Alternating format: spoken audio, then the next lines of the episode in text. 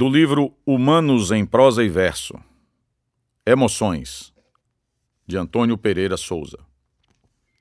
Ao escutar sons, perceber ritmos e sentir coloridos é ouvir e ver o universo e sua harmonia.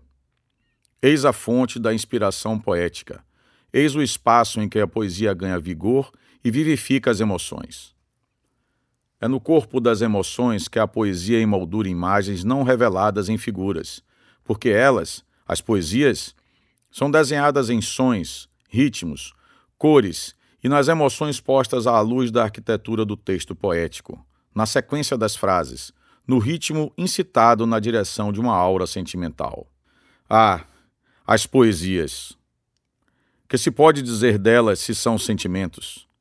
Sentimentos estes que se refugiam no sonho, no devaneio, que se rebelam em ficar no passado, lugar de doce recolhimento da nostalgia. Esse passado que ressurge na lembrança inquieta, a desassossegar o presente, é uma meditação sobre outro instante, e aí a realidade da alma sente, sofre, se alegra, e ela, a alma, rompe a barreira do tempo e parece ver o que já fora visto, parece sentir o que já sentira antes. É isso mesmo ou é só uma mensagem incerta a criar imagens descomprometidas de calendários e geografias? Frivolidade da alma? Devaneio a navegar para além de questões sensíveis?